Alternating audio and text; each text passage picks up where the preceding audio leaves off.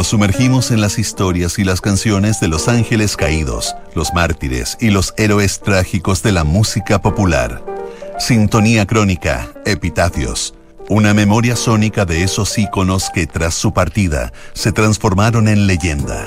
Con Bárbara Espejo y Rodrigo Santamaría. Auspicio de Servicios Funerarios María Ayuda. Duna. Sonidos de tu mundo. En el programa de hoy revisaremos la historia de Evangelis. Estás en sintonía crónica Epitafios en Duna. Vangelis fue uno de los compositores icónicos de música instrumental y de bandas sonoras que terminaron por eclipsar a las propias películas. El músico griego nunca se comportó como una estrella, rechazó entrevistas y guardó con bastante celo su vida personal hasta el día de su muerte en mayo pasado. En sintonía crónica Epitafios, Vangelis, el mito griego.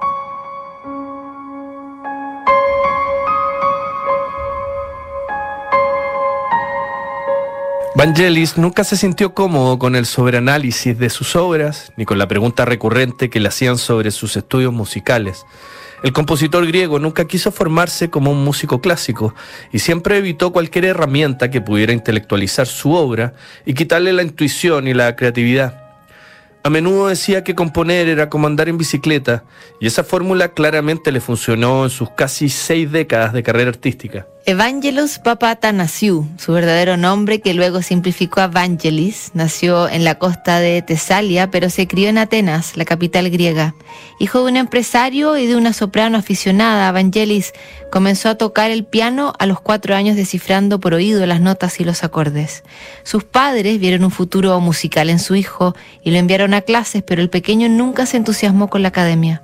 La música es inmediata, salvaje, imprevisible y multidimensional, decía Vangelis, que de todas formas tuvo algunas clases de piano que le ayudaron a forjar su técnica frente al teclado.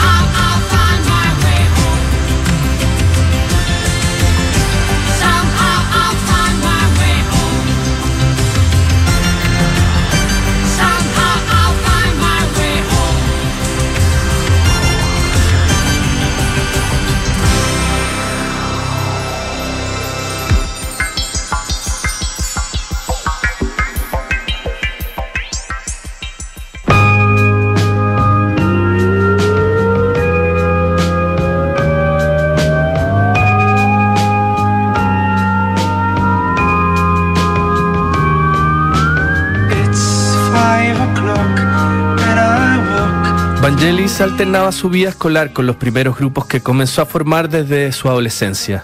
En 1963, con cierto bagaje musical a cuestas, se incorporó a la banda Formings, que hacía covers de música popular y también mostraba un puñado de trabajos originales. Lo que comenzó como un hobby se transformó en un trabajo y Formix pasó a ser una de las bandas más conocidas de Grecia. La separación de la banda coincidió con una nueva etapa musical en la vida de Vangelis. Corría 1967 y la música británica llegaba hasta las islas griegas, además del rock psicodélico y todas las tendencias que cruzaban desde el Atlántico al Mediterráneo. Por esos días, Vangelis conoció al cantante y bajista Demis Russo y formaron el trío Aphrodite's Child. La intención del grupo era radicarse en Londres, pero nunca lograron llegar a la capital inglesa. Aphrodite's Child se quedó en París, donde firmaron con el sello Mercury y consiguieron su primer éxito con Rain and Tears, una canción inspirada en el canon de Pachelbel.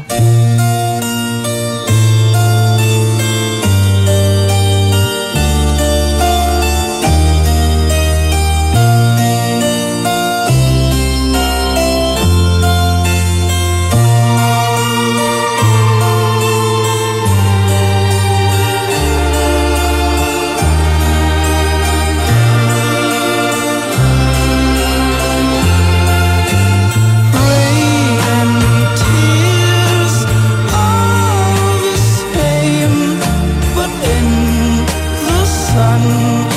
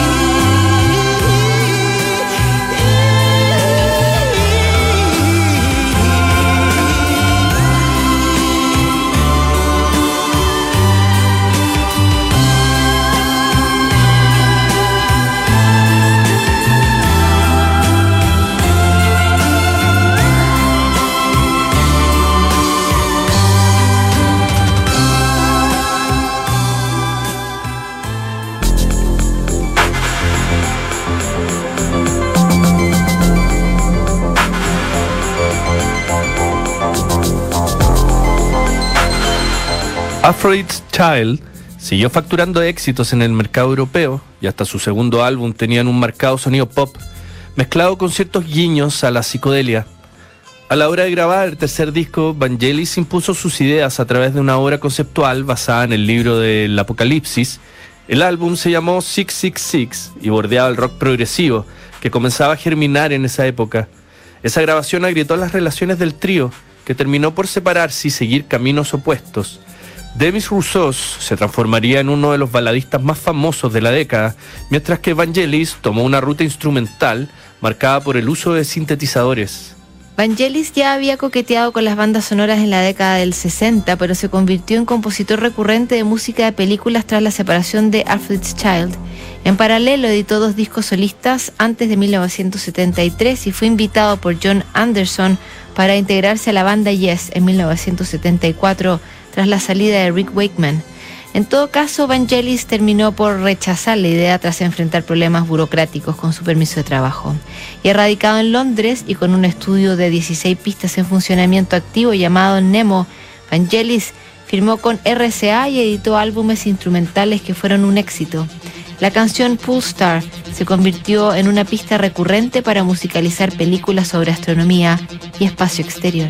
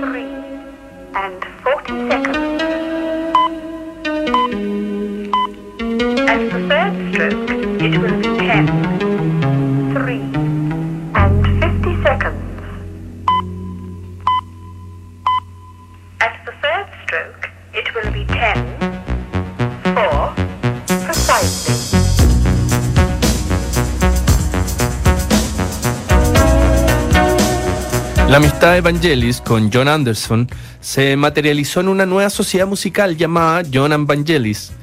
En 1979 se tomaron los rankings con el disco Short Stories, donde venía el éxito I Hear You Now, y dos años después repitieron el suceso con The Friends of Mr. Cairo. Para entonces Vangelis ya era un nombre consagrado que estaba redefiniendo la música conceptual con sintetizadores y que era frecuente socio de documentalistas para componer sus bandas sonoras. Una de ellas, llamada Ópera Salvaje, entró al mercado estadounidense y pasó 39 semanas en la lista Billboard.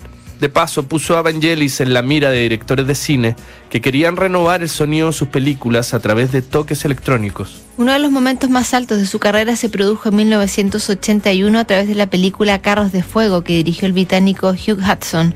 La banda sonora, compuesta e interpretada de manera íntegra por Vangelis, superó con creces el éxito de la película y alcanzó el primer lugar en Estados Unidos en 1982. Ese año también se llevó el Oscar a la mejor banda sonora y se transformó en uno de los compositores más cotizados por los productores fílmicos. Su nombre volvería a sonar para Blade Runner, la obra maestra de ciencia ficción de Ridley Scott, que mostraba una distopia entre humanos y androides en un futuro lejano.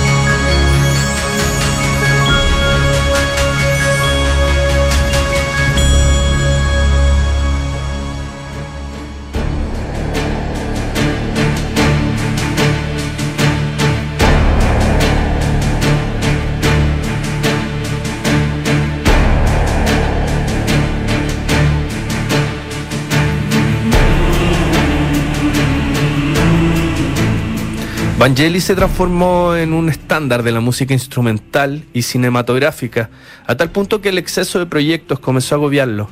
Entre 1982 y 2004, el músico griego estuvo detrás de films como Missing, El motín de Bounty, 1492, La conquista del paraíso, Perversa luna de hiel y Alexander de Olive Stone. Vangelis comenzaba a temer que sus obras se transformaran en fórmulas de éxito y así lo declaraba. En lugar de poder moverte libremente y hacer lo que desees, te encuentras atascado y obligado a repetirte a ti mismo y a los éxitos anteriores, dijo Vangelis en medio del fenómeno de sus bandas sonoras. Tras hacer un receso en la música para cine, el artista griego volvió a ocuparse de sus obsesiones. A principios de milenio estrenó Mitodea, una sinfonía coral que fue adoptada como música oficial de la misión espacial Mars Odyssey de la NASA. Su coloquio con el espacio siguió con su álbum Rosetta, inspirado en la misión homónima de la Agencia Espacial Europea, y tras la muerte de Stephen Hawking, compuso la música para el memorial del genio británico en la abadía de Westminster. Su último álbum de estudio fue editado en 2021, Juno to Jupiter. También refería a otro intento de exploración de la NASA en el espacio exterior. Vangelis siempre resguardó con mucho celo su vida privada y nunca estuvo involucrado en escándalos ni en portadas de tabloides. Se sabe que tuvo dos matrimonios, pero que nunca tuvo hijos por opción personal. Mientras no estaba componiendo, practicando con sus teclados, Vangelis solía pintar y reunió una obra considerable que se ha exhibido en España y Sudamérica. Su muerte se produjo el 17 de mayo pasado, a los 79 años, por una serie de problemas de salud que habían empeorado con el tiempo. Según algunos reportes de prensa, Vangelis habría fallecido por complicaciones derivadas del COVID, aunque nunca se desclasificó esa información.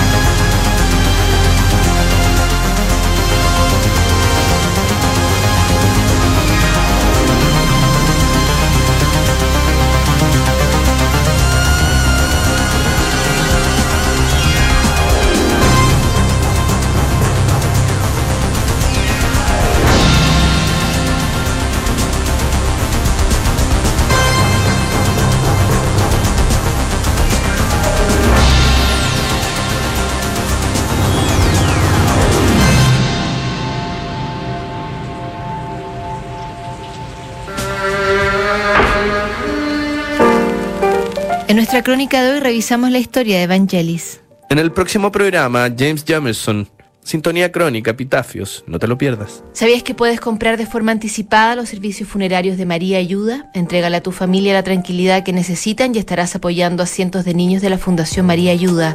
Convierte el dolor en un acto de amor. Cotiza y compra en www.funerariamariaayuda.cl. Siguen aquí los sonidos de tu mundo. Estás en Duna 89.7.